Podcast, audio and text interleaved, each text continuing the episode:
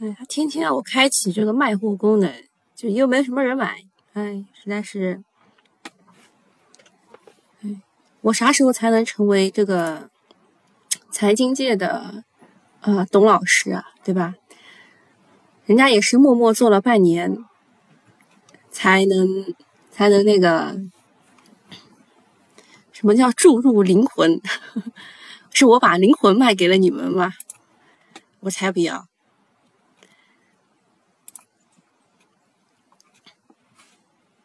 我看一眼，看一眼，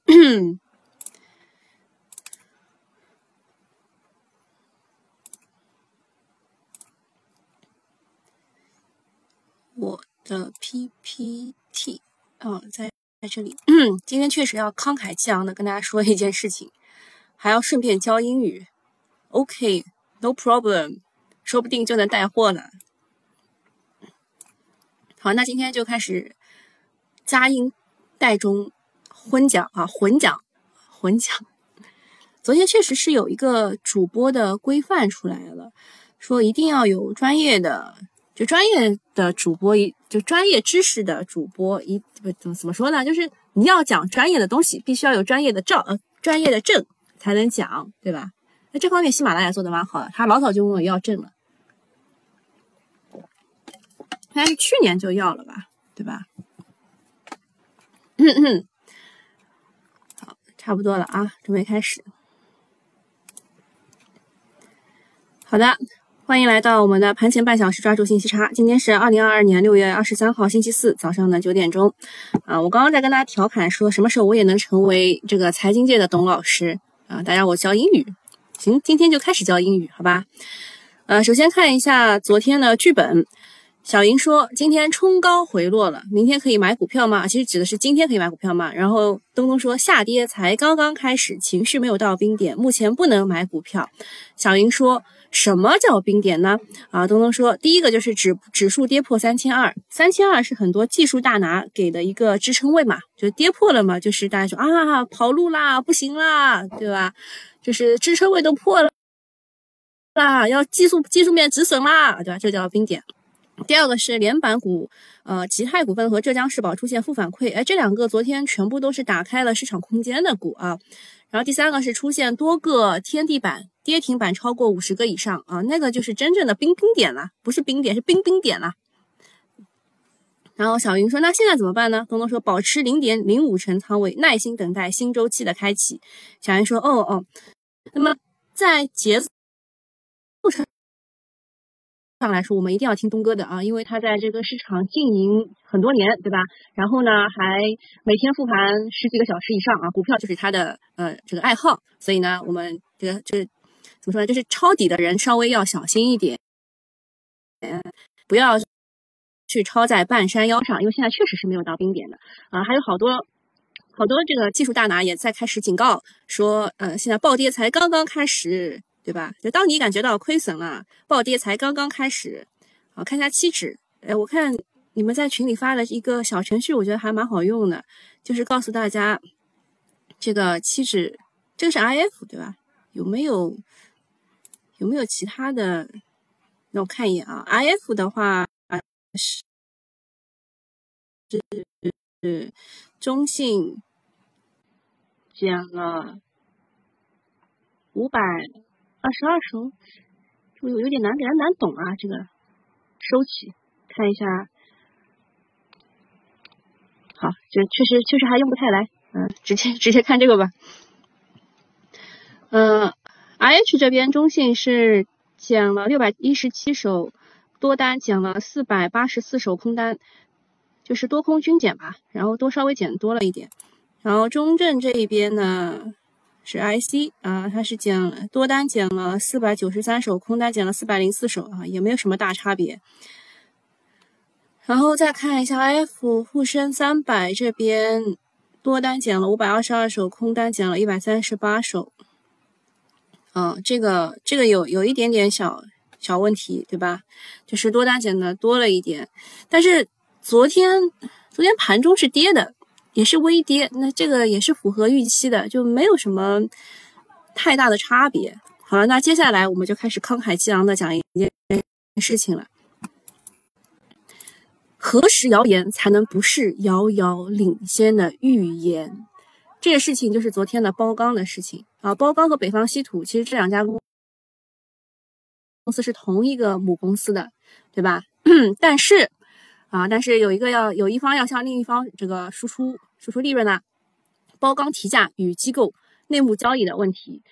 这两天的市场呢，确实乏善可陈。除了总龙头中通二进宫以外，可能唯一的大事情就是一件令人气愤的内幕交易啦。在六月二十一号，就昨天的盘中，北方啊不对，是前天的盘中，北方稀土大跌，而下午一直乏善可陈的包钢股份突然逆势冲涨停，但是它没涨停啊，它只是冲了一下涨停，然后打开了。还好多人在说钢铁什么什么的，对吧？说钢铁这个股怎么样？其实不是的，这是跟稀土有关的。这个时候呢，市场已经开始有鼻子有眼的开始传言说，包钢要将稀土矿的价格提高百分之五十。很有意思的是，这两个股都很克制的，没有封死涨跌停。但是呢，可能是昨天的呃交易过于清淡啊，清淡。北方稀土呃出人意料的上了龙虎榜，大家惊讶的发现。啊，应该是前天啊，这个这个事这个事情你要往前移一天，就是前天的时候呢，大家就已经发现了北方稀土有十五亿的机构资金砸出来了，四家机构嘛，十五亿砸出来，这个时候大家还是停留在猜测，毕竟没有什么真凭实据。但是狗血的事情是在昨天发生的，就六月二十二号当天发生的。由于网上这两天一直在传要提价，就是包钢稀土把价格提上去，就是它出口给北方稀土的这个。矿要提价将近百分之五十，然后呢，这个传言在网上一直在传，就有记者找到了董秘去证实，结果这个是中证报的记者去证实，好像董秘上午言之凿凿的否定了，但是下午停呃停牌之后，就是就是三点收盘之后嘛，很快就打脸了。那么这个辟谣，他否认的到底是什么呢？他否认的是所谓就是就不准确。啊，他说的不准确，指的是数字，就是他要提价百分之四十六，而不是网上传的百分之五十。啊，他要提价到三万九千一百八十九元一吨，而不是网上传的四万元每吨。啊，你们的数学确实啊，肯定是数学老师亲自教的，不是体育老师教的。从逻辑上来说，你内部要涨价呢，其实是你自己的事情，我们也无权干涉。我们想知道的就是在。你这个公司没有对外宣布提价的情况之下，为什么机构就提前知道了提价的事情，而且在六月二十一号的时候就已经一股脑的一天就卖掉了十五个亿？这个涉不涉及信息的泄露？涉不涉及内幕交易？是谁做了这些内幕交易？啊，包钢股份呢，在那边它没有上龙虎榜，也可以查一查昨天有哪些机构啊，就是就是前天和昨天有哪些机构是买入的，他们是怎么精确的知道要提价的？啊，这种明明目张胆的内幕交易行为，是如果不是因为意外的在没有跌停的情况下上了龙虎榜，可能就会无声无息的过去了。现在很多人的言论就很有意思啊，就是就散户就互相安慰啊，说哪里没有弄内幕交易啊？这种事情难道不是天经地义的吗？这种把无耻当成理所当然的想法，竟然在股民当中深得人心啊！就请问正确法的尊严何在？然后再跟大家讲讲。这个昨天确实是啊，有有会议啊，有会议。习近平主持召开中共啊中央中央全面深改深化改革委员会第二十六次会议，强调了要依法依规将平台企业支付和其他金融活动全部纳入监管，以服务实体经济为主体，坚持金融业务持牌经营、健全支付，啪啪啪讲一大堆啊。其实他其实想要去。做的是规范平台经济，但是你看看这个，这个啊，拿着牌照的人也不干真事儿，对吧？股市内部交易的危害性之大，无需多言。但在股市中，这个 A 股市场当中，信息泄露、内部交易等事件却时有发生，有的甚至到了明目张胆的地步。历年的年报披露期间，某些上市公司的年报还没有披露，相关的股吧网站上。即出现了其高送转的利润分配方案。事后证明并非空穴来风，这也就说明了相关的信息早就被这个打引号的先知先觉者窃取了，并成为其大肆牟利的工具。因此，有人戏称 A 股啊，在 A 股一切谣言都是遥遥领先的预言，这对投资者树立长期的投资信心是一种毁灭性的打击。啊，反正就这种奇观啊，就是在毫无征兆的情况之下，莫名其妙的大涨。像昨天那个药店那那块也是的，莫名其妙大涨，结果盘后也出来了一个消息，这种事情真的是屡见不鲜啊。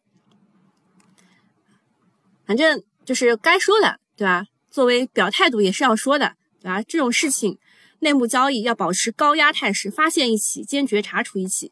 哦，这个事情真的是啊，算了，不讲了。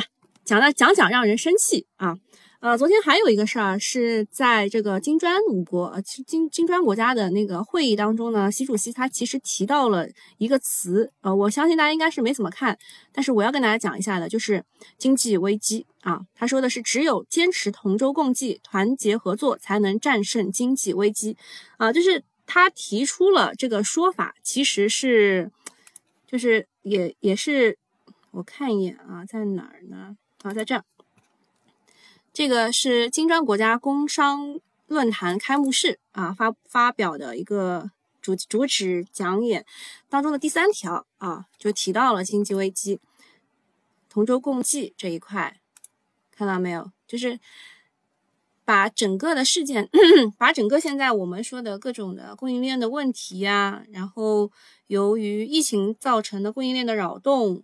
还有这个俄乌的这个对吧？谁是双方挑起，谁谁谁对吧？你就是把全部全部概括为啊，这个这个事情，其实其实是已经给了态度的啊，其实给了态度的。好，然后下面我们就讲下一起事件啊，就是昨天的歌尔股份啊跌停了。是这个词应该读基啊，后来我去查了一下，叫郭明基啊，我一直叫他郭明奇啊，不好意思啊，天风的证券证券分析师对吧？啊，郭明基他更正了，说预测二零二二年的 Meta 的 VR 和耳机出货量下调百分之二十五到百分之三十五，他之前说是下调百分之四十，其实也差大差不差啊，就是从一千到一千一换就下调到七百到八百，其实大差不差啊。呃，后面的那个。那个是万啊，出货量是单位是万。呃，昨天呢，千亿果链的龙头歌尔股份盘中闪崩跌停，把消费电子、元宇宙全部都带崩了。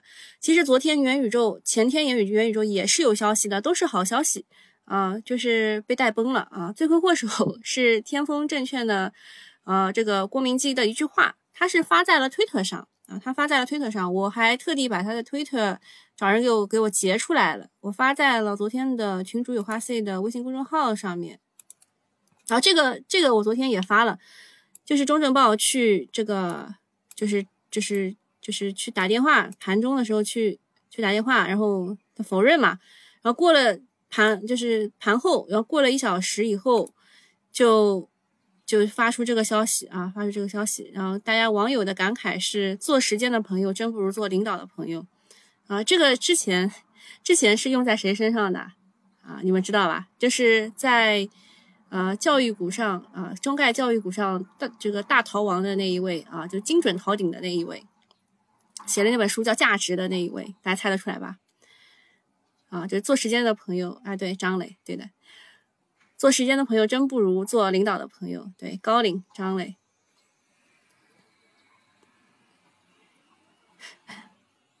这个这个是李磊，李磊吗？不是，这不是李磊啊。呃，还有就是这这个啊，我我们开始双语教学了，好吧？啊，大家说一定要双语教学，可能才能博出位啊。我们来一下，就是他说，Meta's Metaverse hardware and hardset business slows down。就是说，它的这个这个业务啊，就是硬件 hardware 啊，headset 叫做耳机啊，就其实也不是耳机，就是可能是啊，反正戴在耳机耳耳朵上的那些东西吧啊，戴头上那个东西啊，就开始业务放缓了啊。两两点，第一点是 Meta cuts shipment forecasts by forty forty percent 啊，for twenty twenty 啊，twenty twenty two，就是在呃，二零二二年呢，啊，整个的由 Facebook 改名成为 Meta 的这家公司呢，他们把它的这个这个就是预测啊，把它的整整体预测下调了，就出货量下调了百分之四十。那么它这边呢写的是 from ten to eleven 啊，这个这个它是一个缩写啊，这是万件，然后就是翻译下来就不太对了啊，应该就是呃一千到一千一啊，然后下调到了七百到八百这个 units 啊万件。然后第二点呢，就是 Meta holds of on all new headsets，就是 holds off 就是这个延迟推迟了啊啊。所有新的这个耳机 AR、MR hardware 硬件 projects 啊，这个项目，呃，after twenty twenty four，就是在二零二四年之后的所有的项目全部都推迟啊，就差不多是这个吧。就这这个事情导致了歌尔股份被这个跌停。但是我我一直就是把歌尔先首先是列为苹果产业链的，然后后来呢，就是大家告诉我这个。就歌尔也是为 Meta 做可穿戴可可穿戴设备的。那么现在歌尔其实对于苹果的耳机已经没有什么呃这个预期差了，所以大家把预期差放在了这个呃 AR VR 这种虚拟设备上啊，结果就出了这么一招啊。那么如果两大传闻是真的啊，如果两大传闻都是真的，嗯，那么公司的业绩会受到不小的冲击。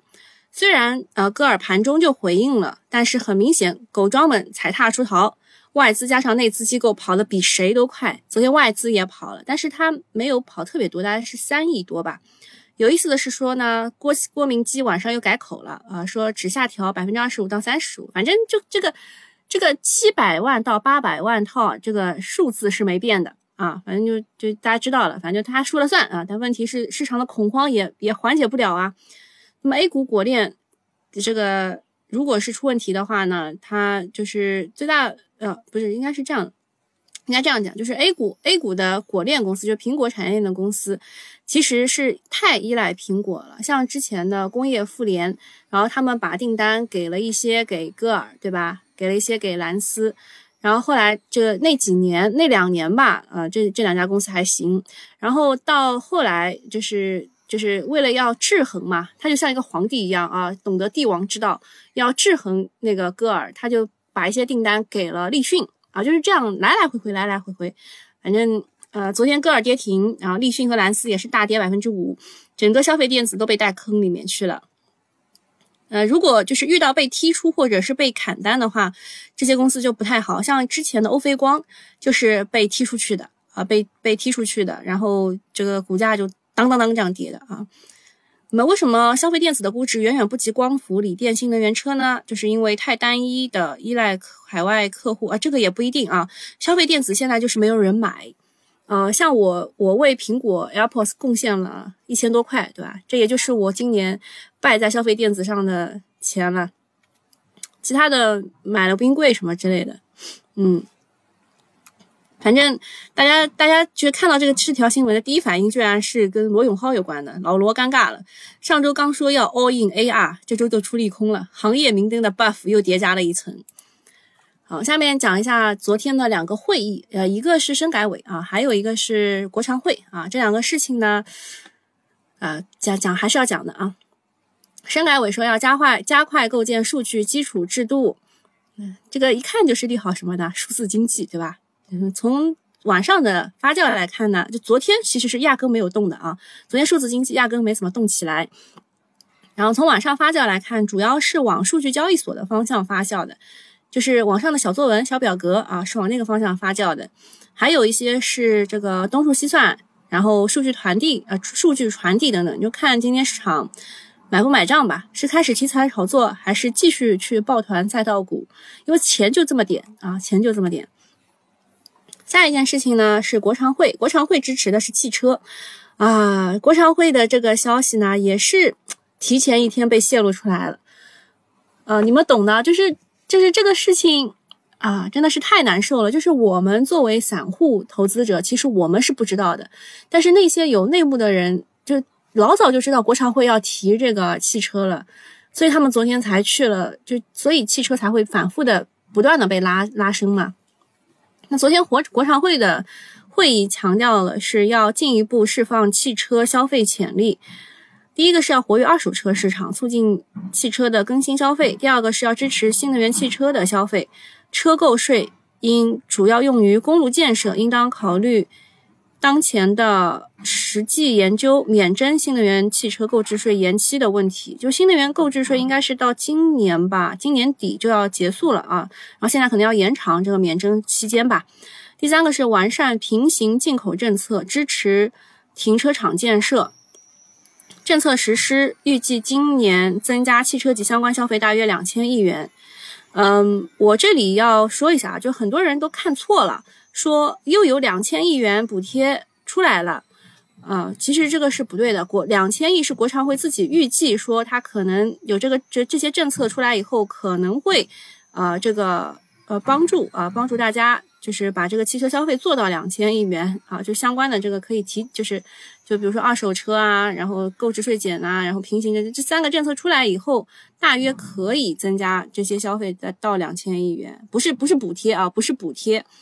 然后这个政策目前实际落实到位的是六百亿的购置税减半啊，然后能够带动汽车产业链消费大概是两千亿，呃。它的这个政策主要是用在哪里呢？呃，是是用在你们刚刚有人没静音啊，呃，是用在这个二手车市场这一边。它有一个叫做呃二手车市场有一个明显的限制政策，就是叫做限迁政策。就比如说你的车在上海买太旧了，那么你在上海可能卖不出什么价格，也卖不掉，那么你要到二三线四城二三四线城市去把它卖掉。那不同的车在不同的地方的旧车上牌迁移会有一定的政策限制，啊，主要现在就是呃活跃二手车市场的这个政策就是要打破这个限迁政策，这样的话，你这个一二级市场淘汰下来的旧车可以转移顺利的转移到三四五线城市当中去，那利好呃就是利好还是有的。那么受到这个利好的影响呢，美股的优信二手车就大涨了，还有。呃，就是昨天发布新车的理想，还有未呃，还有一些就是说他说他这个鸡犬升天的蔚来什么的也是大涨的，制造车新势力也是大涨的。呃，特别就今天要关注一下二手车概念啊，汽车和二手车，还有汽车零部件，昨天也是掀起了涨停潮。相对相对于整整个的整车厂的投资机会，国内的汽配件的产业链机会更大啊，因为你就是换车以后可能想要换换一些这个零件嘛。对啊，有一定的、有一定的这个利好吧。目前呢，资金呢对新能源汽车的介入很深，看那些妖股就知道了啊。关了一个中通客车，又出了一个浙江世宝，已经八连板了。还有这个松芝股份都是一字板直接上去的啊。国际汽车是四天三板，都是跟汽车产业链有关的，炒作也不会一下子结束。那么出了这个消息之后呢？嗯，我很难讲，因为它都是呃有内幕消息提前知道的，所以嗯，就是除了前排的那一些吧，除了前排的那一些，呃后排的掉队应该会挺严重。樊晨说没啥用，主要是各地转让要求是国五国五及以上排放的车，国五的车基本都是新车，二手保有量不大哦，国五以上才能。才能这样，那国六呢？国六好像就是自己开，对吧？不不会现在还不会卖，是吧？好，下一个事情是宁德时代的定增结果，本次发行价格为四百一十元，募集总总额接近四百五十亿啊。宁德时代嘛，也涉及我，我感觉也涉及内部交易啊。为什么呢？就是它那一天，它那一天它涨，就是在这个位置啊。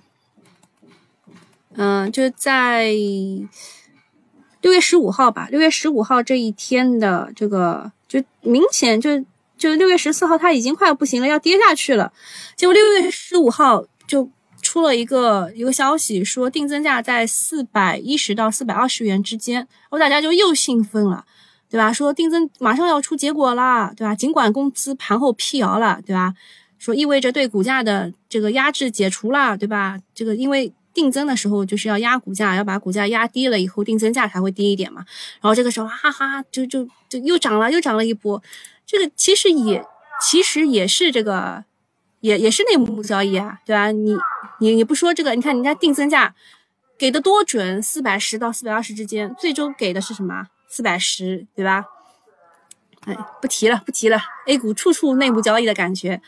那宁王这个定增呢，算是众星云集了，有高瓴、瑞远、泰康资产啊，这一些是国内的，国外的其实也挺多的啊。国外的大概占比百分之四十四十二吧，啊，四十二到四十八我忘了，就是国内的占一半多啊，然后国外的一半少一点，然后价格呢比较比较厚道啊，只有四百一十元，现在回到了五百元上方，定增价比现在打个八折左右，一般来说就是八八折到九折啊，它这个还是比较良心的。说实话呢，宁宁德现在阶段是值万亿市值的，毕竟是全球锂电池的第一。虽然因为碳酸锂涨价造成一季报不及预期，但是随着涨价成本向下游均摊，以及未来两三年碳酸锂供应供应的平衡，宁王有机会去到什么去年高点附近。这句话不是我说的啊，我对于宁德时代觉得它还没有低到位，然后它只是。只是由于就是就宁德时代现在不行了，然后现在猪又行了，然后温氏股份又出来撑场面了，就只是这样而已。我觉得。哦，对了，猪猪的话好像国家又要收储了，嗯，这个数字好像跟四四万有什么有关？我我一下忘了。呃，但是从短期来看的话，宁德时代的利好这个催化剂已经出完了，股价接下来会有一定的压力啊。不管怎么样，啊，希望未来宁德每年都能够真正的能赚到。五百到一千亿，支撑起万亿市值，甚至是两万亿市值。大家看好宁德时代的未来吧？因为因为现在就是很多人是把宁德时代当做科技创新股在炒啊，但是就是就是怎么说呢？就是懂的人，就也不是懂的，就是呃呃理解制造业本质的人会认为宁德时代还是一个制造业企业啊，就是支撑不了这么多，就是大家思想上的碰撞吧啊。然后医药方向的话呢，昨天也是有大涨的，盘后也是出了一个消息的，对吧？呃，你们谁没有静音？啊，就是医药商业昨天是大爆发，板了好几个。盘中啊，盘中就是有消息说国家拟禁止第三方平台直接参与药品网售，这个政策对于药店企业说是直接的利好。呃，昨天后昨天后来就是这个京东健康，就是阿阿里那个健康什么都是。在这个美股是大跌的啊，大跌的，就是所谓不不允许第三方卖药这件事情呢，呃，我觉得大家对于这个政策有一点点点点的误解，就是并不是说啊第三方不允许他去卖药，有可能是呃他只要自己开一家药店，就拿到这个这个这个资质，或者是和药店。那个就是收购一家药店，什么都可也是可以可以继续做的，就是他们应该是会有有办法的。就比如说什么券商，互联网券商不允许，然后就是，对吧？然后像东财什么，就全部全部就是去想办法去收购小券商嘛，就这个事情他们也是能做的。那么跟医药相关的企业，大概就是这么些啊，药店企业大概是这么些啊。我我我忘记把这个喜马拉雅的关掉了。呃，今天我们喜马拉雅的免费用户就到这里了。我我直呼什么名字？嗯，好，那就这样啊。喜马拉雅免费用户到这里，大家记得去买一个新米团，好吧？